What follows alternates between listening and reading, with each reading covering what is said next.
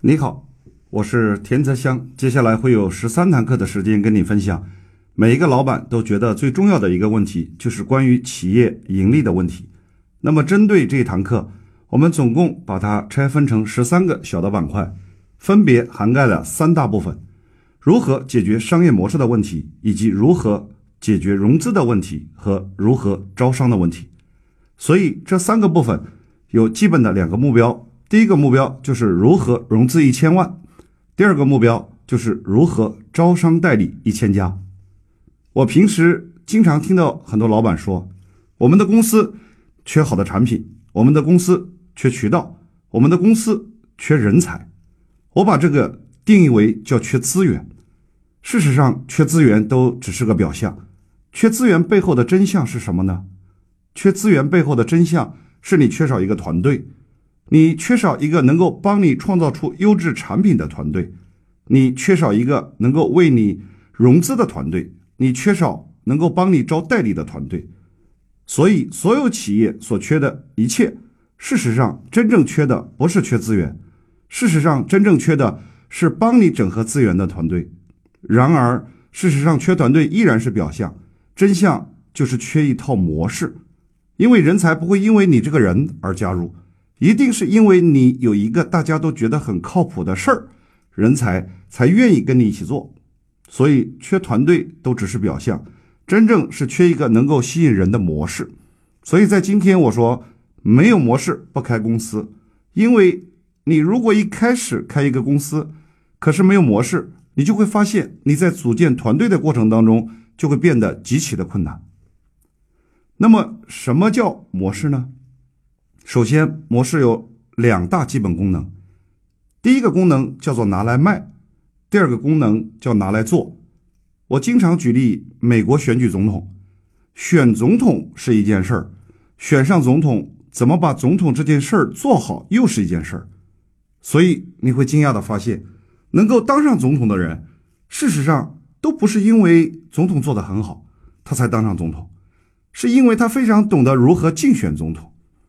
那么，至于当上总统以后能不能做得好，这个另当别论。同样的这个道理，我也把它用在商业模式上。商业模式有基本的两个功能，第一个功能就是卖商业模式，第二个功能就是做商业模式。我们前面几堂课主要讲的是怎么设计模式，但是我还是那句话，设计模式不是目的，把模式设计好，能够拿来卖掉，这才是核心的关键。那么怎么样？才能够把模式卖掉，我把它放在第五到十三堂课里。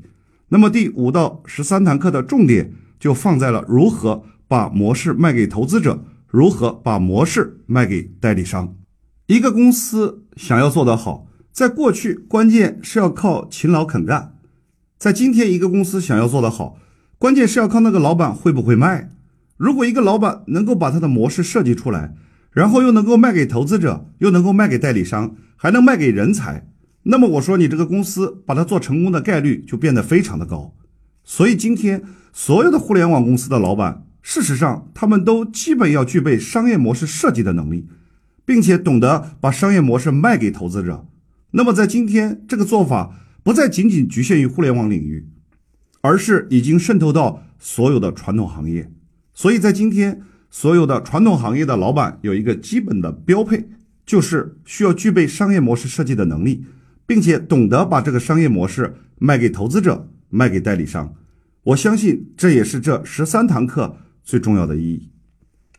马云有一句话非常经典，叫“梦想还是要有的，万一实现了呢？”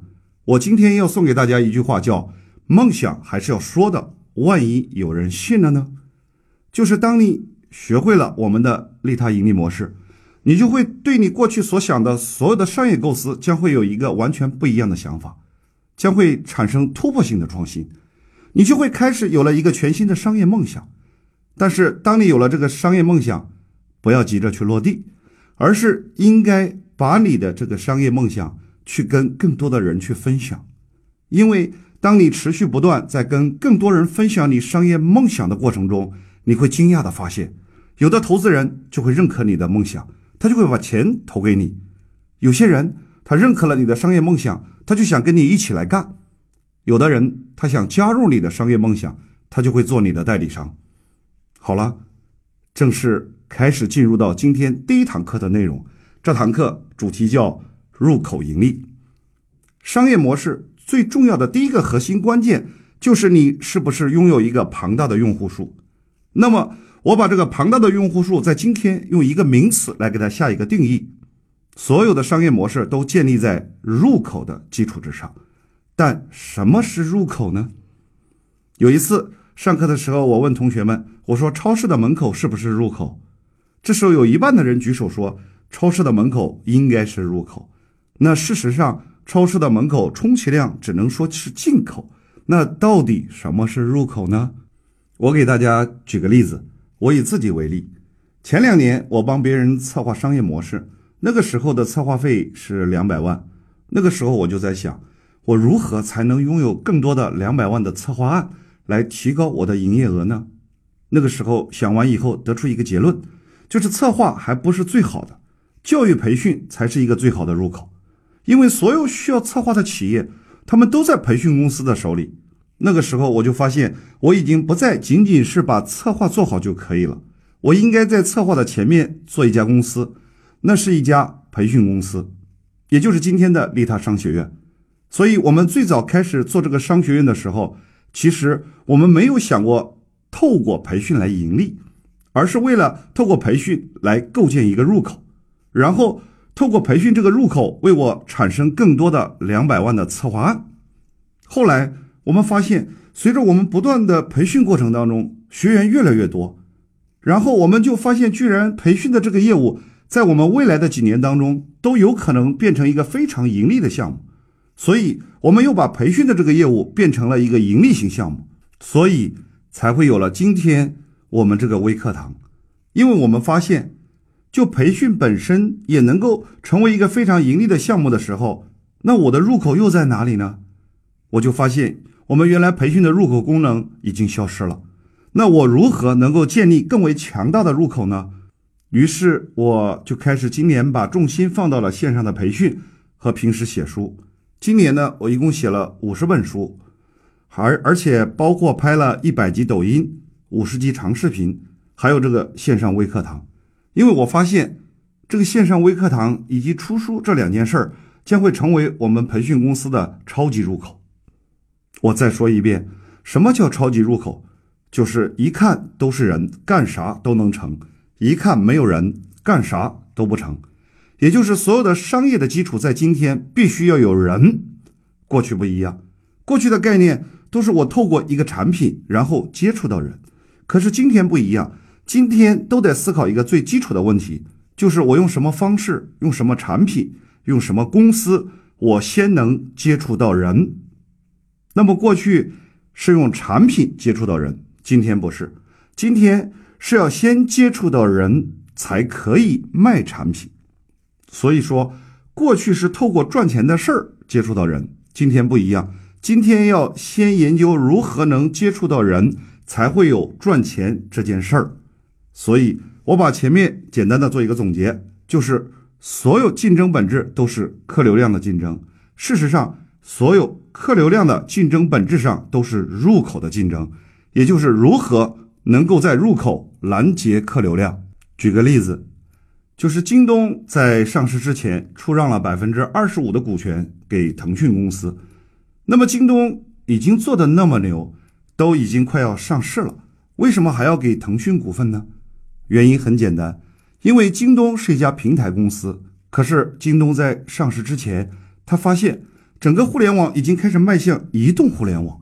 可是，在移动互联网的时代，京东这个平台缺少一个入口的属性，所以没有办法。京东看中了腾讯的微信，这个全世界的超级大入口，所以京东才愿意给腾讯百分之二十五的股份，透过微信的入口为自己导流。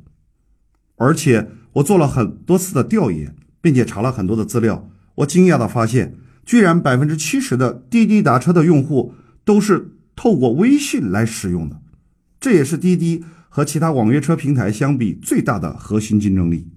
我再来讲讲淘宝的案例。淘宝本来一直都是超级牛，可是有一天当微信变得强大之后，淘宝就扛不住了。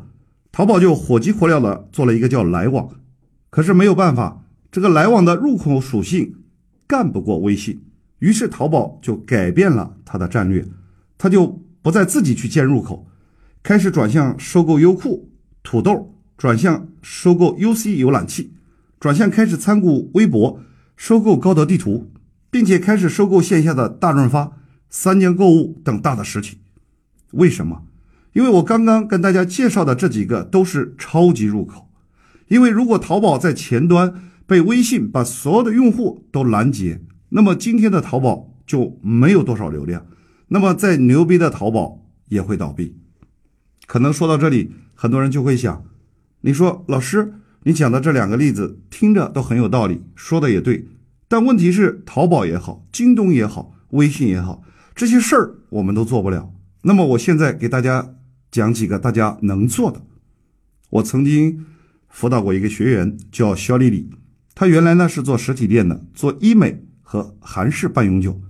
但随着竞争的加剧，客流量越来越少。突然发现，原来他所有的客人都在传统的美容院里。于是通过学习，把所有传统的美容院这些实体店当成了他的一个超级大入口。而且他为了配合这个入口。他专门设计了一个女性的美学课程，他让这些美容院把他们的老客户组织起来，通过给他们讲美学课程培训过程当中，吸引了一大批的粉丝和忠诚客户，也让他的业绩得到了巨大的提升。到今天为止，他做一个眉毛创造了全中国的记录，可以收到两百九十八万，在行业内人人皆知，已经在这个细分领域。通过短短两年的时间做到了行业第一名，他没有想过通过美学教育来赚钱，但是他把美学教育当成了一款帮助美容院提高盈利水平的一款产品。他不是用这款产品来赚钱的，是用这款产品来圈人的。通过女性的美学教育，让更多入口的客户能够对他产生信任度，从而产生后端的消费。帮助美容院提高盈利水平，顺便自己赚点钱。我还曾经辅导过杭州的一家儿童摄影店，老板当时投资了几百万来学习，之前每个月亏个几万块。当时在学习的过程中跟我交流，他说：“老师，我们如何运用策略，能够先把人圈进来，再产生后端的消费？”我跟他交流完之后，他把这个策略运用到自己的企业当中，在短短六个月左右的时间。每个月从亏几万块变成盈利超过五十万，其实策略非常简单，我就告诉他，你一定要先找到一个入口，再设计一款产品。这一款产品不是用来赚钱的，是用来与人发生关系的。先把海量的客户圈进来，再通过后端盈利实现价值。于是他就找到了一个巨大的入口，这个入口就是幼儿园。他找到所有。精准客户所处的幼儿园，他就跟那些幼儿园的院长谈。他说：“院长，你看你们每个月搞活动的时候，我就派我最好的摄影师带最好的照相机，给你们每个孩子都拍一张最精彩的照片。拍完之后，把它精美的包装好，落款以你幼儿园的名义落款，最后以你幼儿园的名义送给孩子家长。各位，你们觉得这样幼儿园的院长？”愿不愿意跟你合作呢？他说几乎全部都愿意，因为我没有做任何的销售，不会伤及到他的家长。那么，如果我要把这个精美的照片送给孩子家长，一定不是寄给他，一定是让他到我的店里来领，因为他来了，我们才有机会去服务他。他来了以后呢，我们只需要跟他说三句话就可以了。我们会说，你看。你的孩子拍的照片像明星一样。第二句话，大姐，你看你儿子今年三岁了，我们有一个小小的活动，也就是每年生日给你孩子拍两张同样精美的照片，从三岁一口气拍到十八岁，他成年。成年以后呢，我们还要做一个很精致的成长档案，把他所有的这些照片装在里面，让他可以一辈子留念。而这个套餐呢，我们只收两百块钱。我们做了测试之后，发现几乎百分之九十以上的家长都不会拒绝，因为两百块太超值了。各位，你们觉得这两百块钱咱们有没有钱赚呢？No，因为我要他把这两百块钱全部都奖励给业务人员。他最优秀的一个业务人员，短短几天时间，最多的一天就能赚到一万两千六百块钱。他把他身边所有的亲朋好友，凡是有孩子的，全都拉过来办套餐了。因为他觉得这两百块钱收的钱全都给了他，他好像是为自己干的一样。各位，很多人说哇，你两百块钱全都奖励给业务员了，我们赚什么钱呢？我的意思是，我们希望通过这样的一款产品，不是用来赚钱的，是先把用户圈进来。因为他如果没有付你这两百块钱，你打电话，你叫他来拍照，可能他不会来。可是今天我们收了他两百块。他就是我们的 VIP 客户。之后，如果你打电话告诉他下周你儿子生日，你可以过来拍两张免费的照片，那我相信绝大部分家长是会来了。他来了之后呢，我们就可以把四五十套非常漂亮的衣服全部给他，换了之后，每一个都拍一个精美的照片。拍完之后，开始让他选两张免费的。拍过婚纱照的人都知道。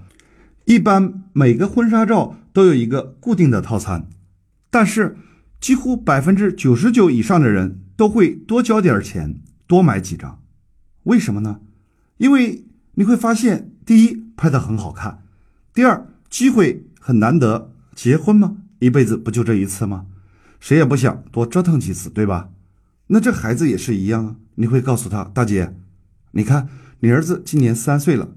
对不对？这一辈子也回不到三岁了。你看你孩子长得多像明星啊！除了两张免费的，你觉得你有没有可能再多买个一张两张？有没有可能？各位，后来我们经过测试发现，几乎百分之八十以上的家长都会再多交点钱，多买几张。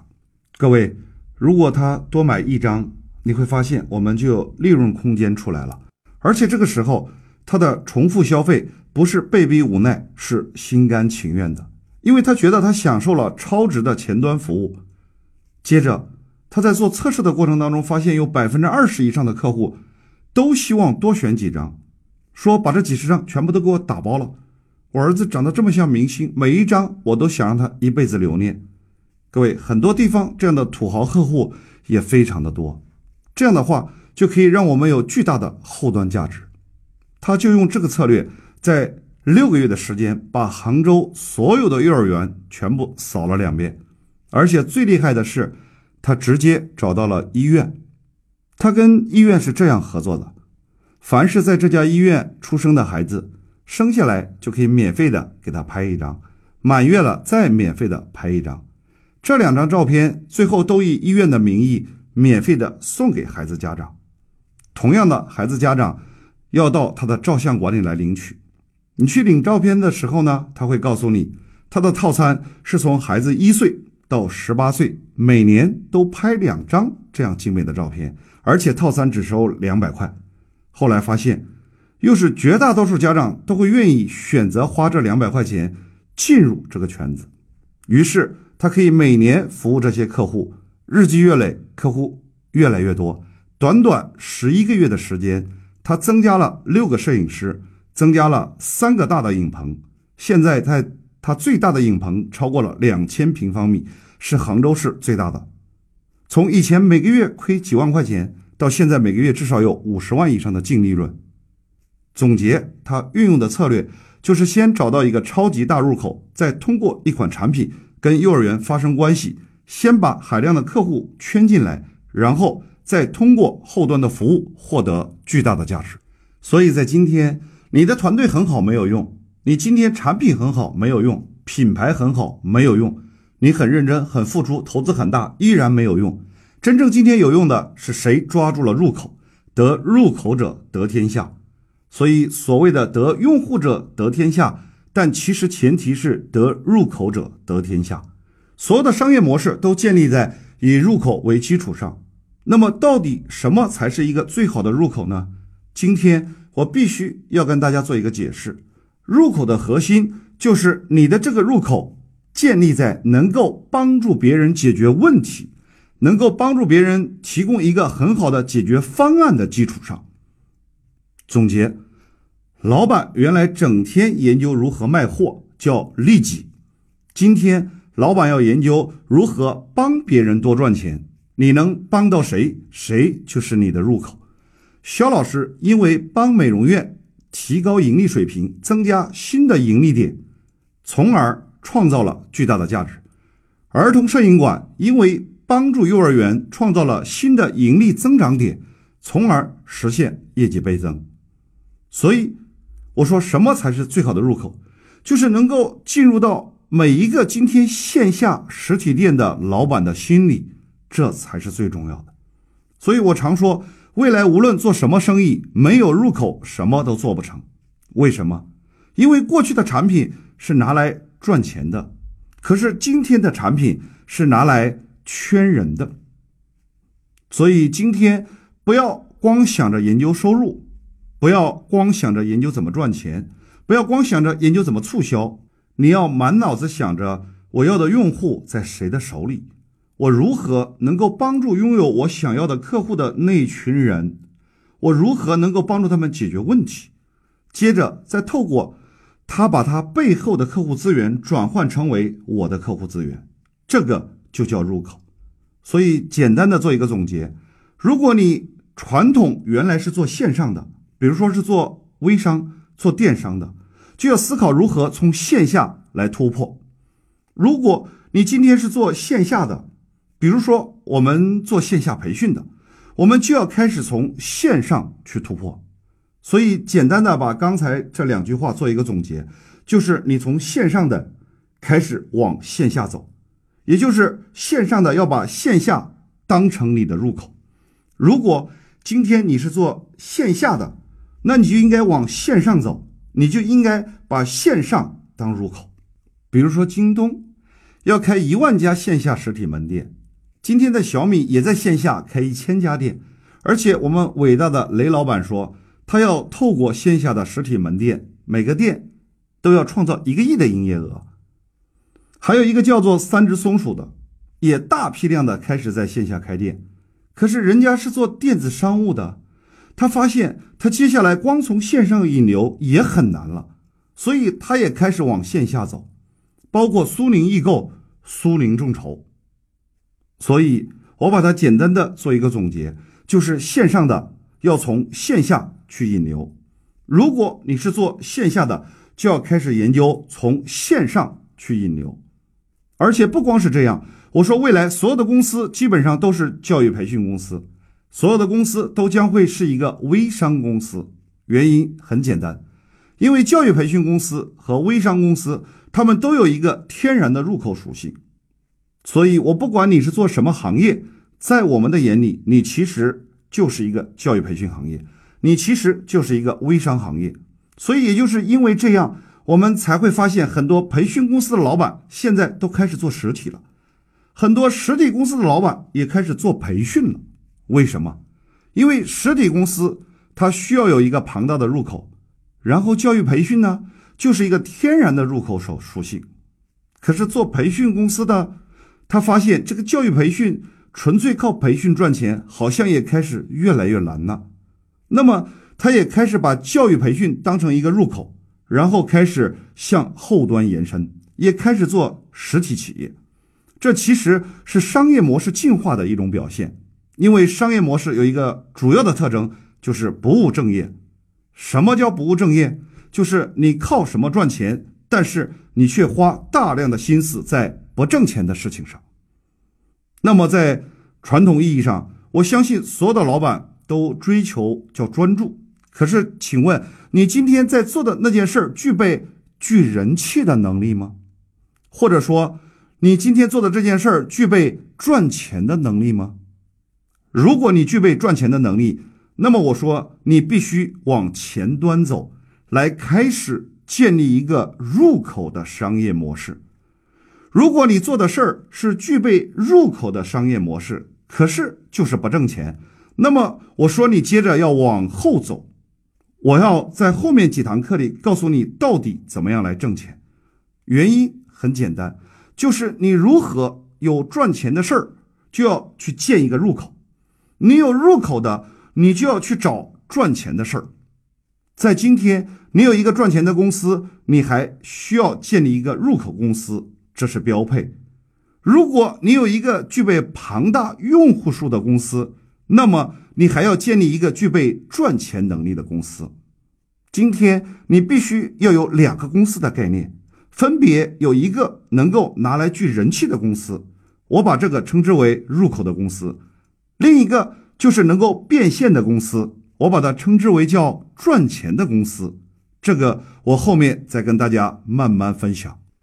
好，这堂课我们将告一段落。我会陆续在后面的十二堂课里面告诉大家如何设计商业模式，并且如何通过商业模式去做股权融资、去做招商。